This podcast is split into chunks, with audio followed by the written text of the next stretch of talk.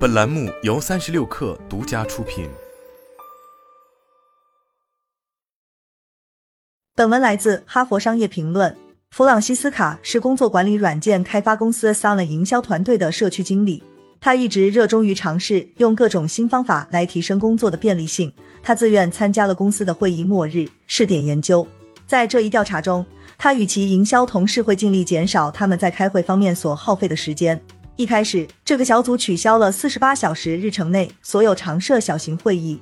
在这四十八小时中，他们会思考所有取消会议的价值，然后将那些看似依然有价值的会议回填到日程中。一开始，弗朗西斯卡对试点研究略表怀疑，因为他认为自己的日程已经无可挑剔。他还担心。在取消日程上的常设会议之后，哪怕只有四十八小时的时间，其他人也会抢走他及其团队成员日程中的宝贵窗口。因为我负责的是一个覆盖全球的团队，而且要规划大家都能接受的团队会议，这个时间窗口是有限的。尽管存在这样的疑虑，弗朗西斯卡与其团队成员一道清除了日程上的会议，结果令其感到惊喜不已。弗朗西斯卡的故事只不过是分歧项目中的一个案例。该项目调查了各大机构如何让正确的事情更容易开展，同时让错误的事情更难以实施。我们与罗伯特的斯坦福同事哈吉拉奥于二零一四年启动了这个项目。自那之后，在我们调查帮助或就职的几十家公司中，我们发现几乎所有公司都存在一个问题：会议会带来浪费以及痛苦不堪的分歧。这一点尤为突出。在启动这一项目不久之后，也就是二零一五年。当时我们在撰写有关 Dropbox 会议清理运动的报告，我们便开始研究如何解决无效会议的问题。瑞贝卡当时就供职于 Dropbox，该公司的高管取消了雇员日程上的所有常设会议，而且禁止会议举办方在两周之内再次在雇员日程中添加常设会议。尽管一些参与者告诉我们，他们十分喜欢清理运动后更加宽松的日程，但当时没有进行系统的评估或后续跟踪。Dropbox 高管对我们说，在清理运动开展数年后，文山会海又回归了公司。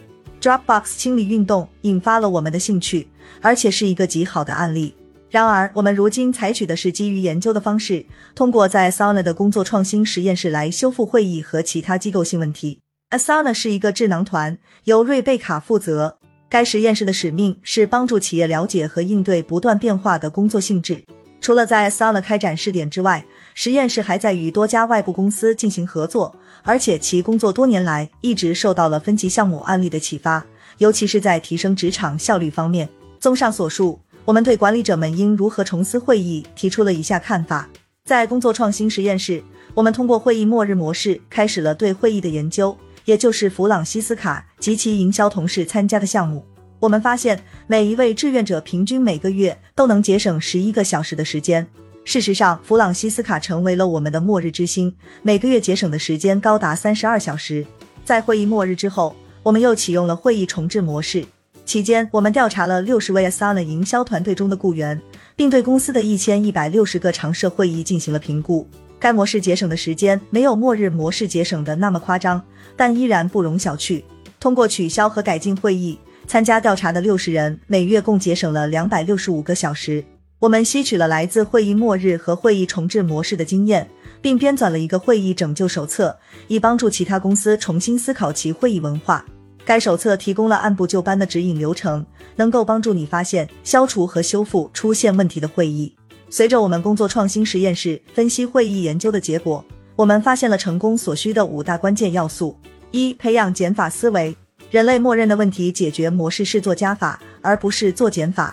弗吉尼亚大学加布里埃尔·亚当斯及其同事通过一系列的调查发现，忽视减法是一个广泛存在的现象。这种加法病也会累积会议，人们会不假思索地在已然满载的日程中增添更多的会议。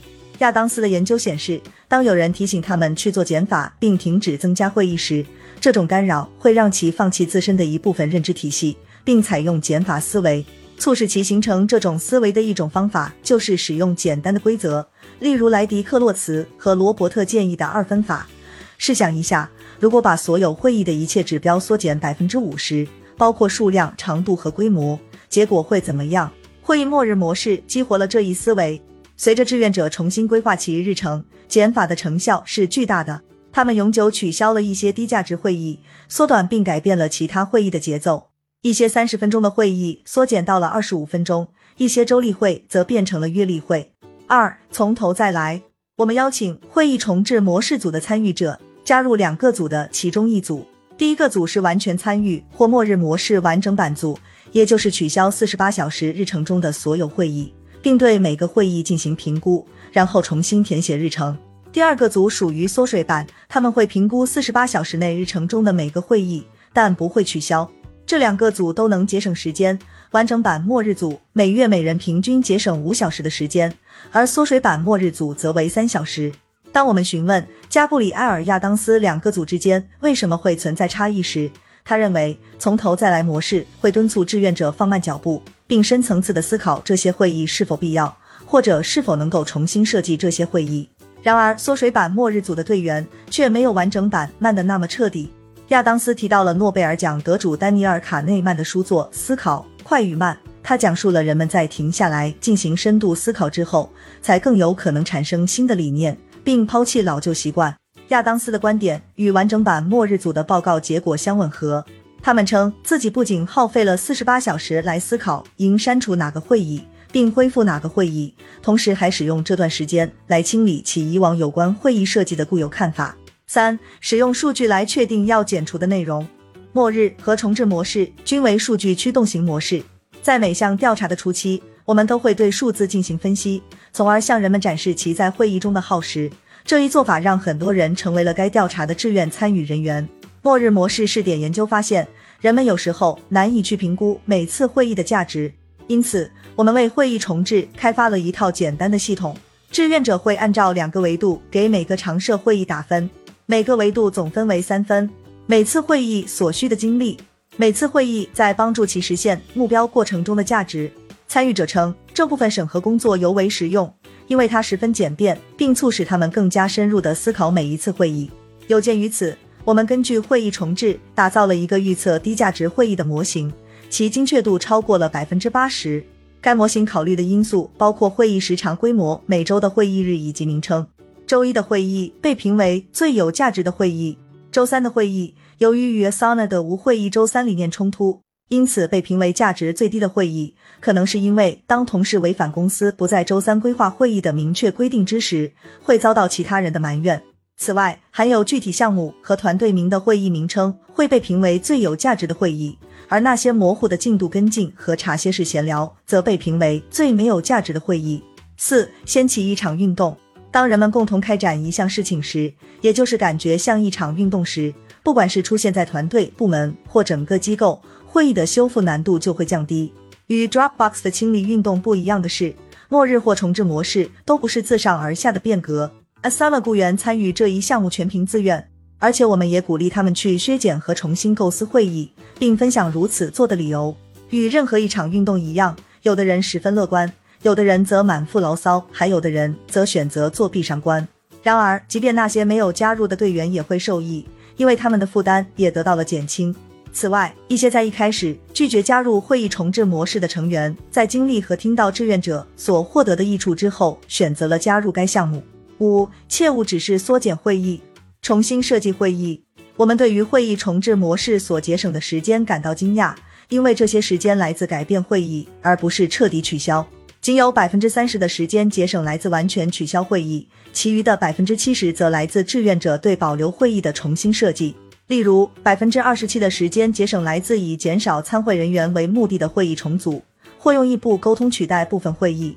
一场低价值会议的管理者取消了一个耗时的流程，每一位参会人员在一开始都会汇报最新进展，然后用在 Asana 和 Slack 软件上发布的书面更新取而代之。减少会议频率和缩短会议时间亦节省了大量的时间，其贡献分别达到了百分之十七和百分之十。会议末日六个月后，我们回访了弗朗西斯卡，他的日程表依然十分宽松。他回忆说，从观念上。我们将遵照我们在会议末日模式中得出的结论。它让我们养成了一种习惯：我们修订会议的次数变得更频繁了，而且会对其进行调整。这样，我们便可以掌握一周的节奏和时间。